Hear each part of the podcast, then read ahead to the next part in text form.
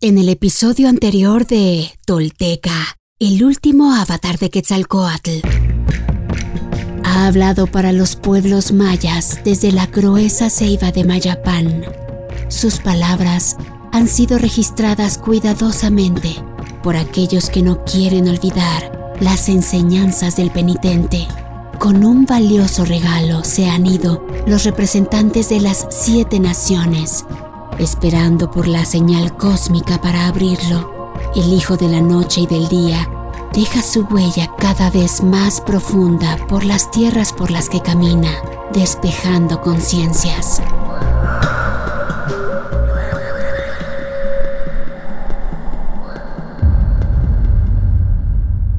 Esto es Tolteca, el último avatar de Quetzalcoatl. Todo esto sucedió y los textos y códices dan cuenta de ello. Estos son hechos reales. Quienes logran desentrañar en sí mismos el secreto del todo, se vuelven personas espejo, rostro y corazón. Y en ese espejo nos reflejamos todos como herederos de la. Pagnopatescatl nochitimoixcopinan. Toix guantoyolotl. Tolteca, el último avatar de Quetzalcoatl, un podcast basado en la obra de Frank Díaz y producida por Nación Tolteca y Fundación Donde Educarte. Producción y realización, Warp. Narración, Mardonio Carballo.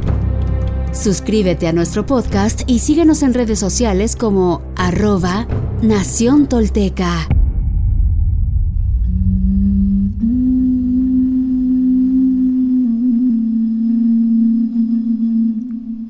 La transformación.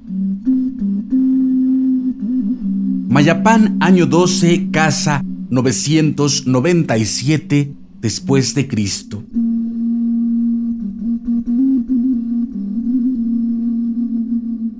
Diez años esperó Tezcatlipoca.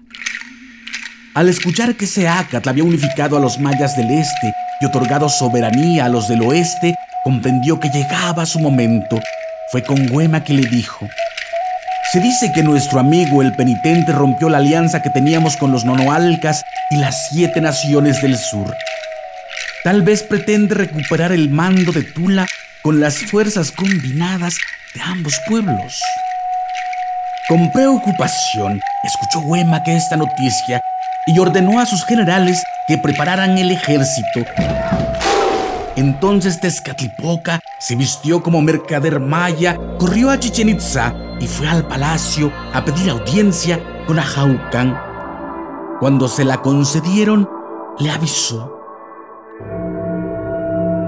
Tu siervo acaba de regresar de Tula He observado que que está armando su ejército y acopiando provisiones. Quizás querrá vengarse por la ayuda que le has prestado al penitente.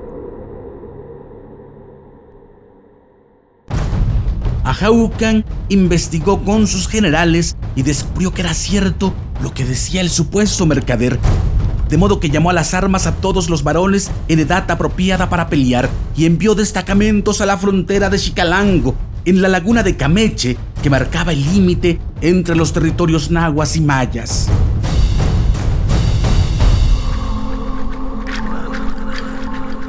Tezcatlipoca, muy complacido por el desarrollo de los acontecimientos, regresó a Tula e informó a Huemac de este movimiento.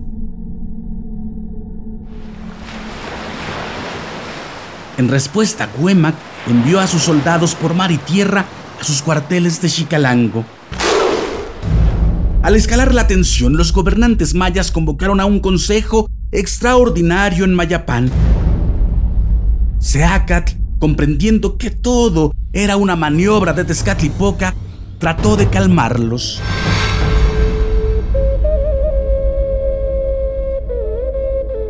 Ustedes temen tanto como Huemac, observó, y su temor les ciega.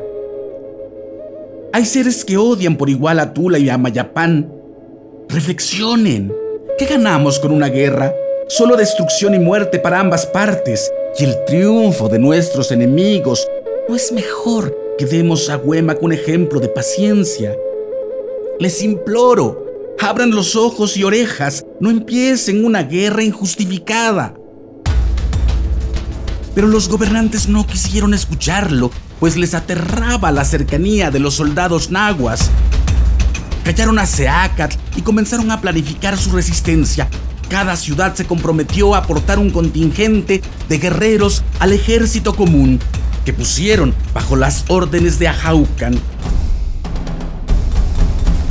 También decidieron crear un impuesto de guerra para fabricar armas y alimentar a las tropas. Seacat le escuchó pacientemente sus planes hasta que juzgó que el asunto había ido demasiado lejos.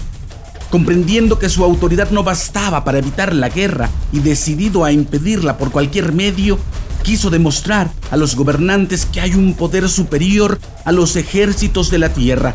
Poniéndose de pie, exclamó: Seguelitis, todo el poder. Dicen que su cuerpo resplandeció como fuego y se desdobló. Su nahual penetró en el cielo para regresar de inmediato como un rayo y clavarse en el inframundo. A continuación se transformó en una gran serpiente y se retorció sobre sí mismo, lanzando temibles silbidos. De inmediato le salieron plumas, extendió las alas y voló como un águila. En verdad, gritaba como águila.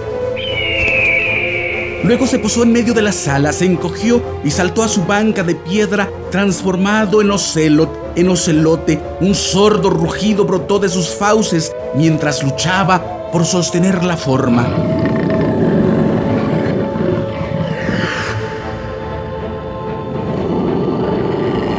Finalmente se fundió y se escurrió al suelo como un charco de sangre.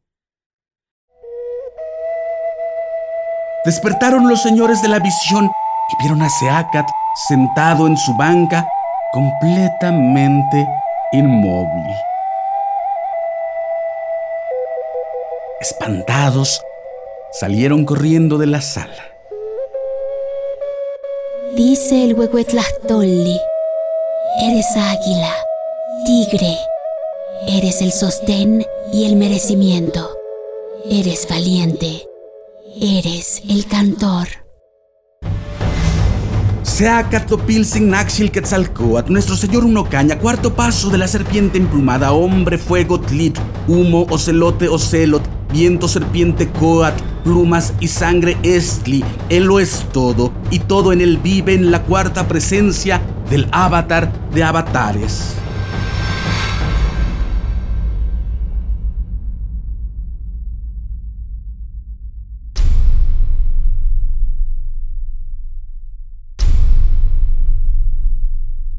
Hoy me pongo de pie, firme sobre la tierra.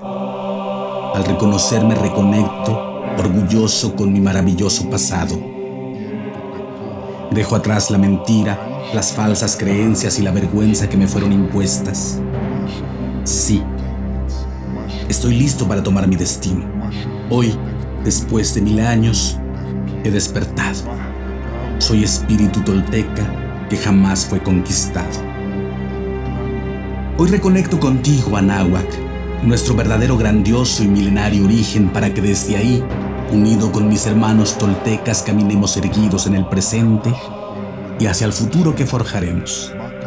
En mis manos tomo conocer y morar en la sagrada filosofía tolteca, tesoro de la humanidad, que hoy regresa y devela su legado.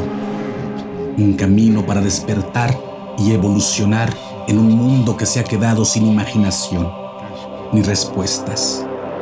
Así, basados en nuestra verdadera raíz, incorporando los últimos mil años de avances y sacrificios de hombres y mujeres de todas las culturas, iniciamos la construcción de un futuro que sí es posible, deseable y esperanzador para la humanidad, el planeta y el universo. Sí, soy sagrado. Sí, soy tolteca. Sí, soy sagrado, soy sagrado, soy tolteca. He despertado y desde mi vulnerabilidad descubro mi verdadero poder. Una vez más, mi corazón brilla en el horizonte.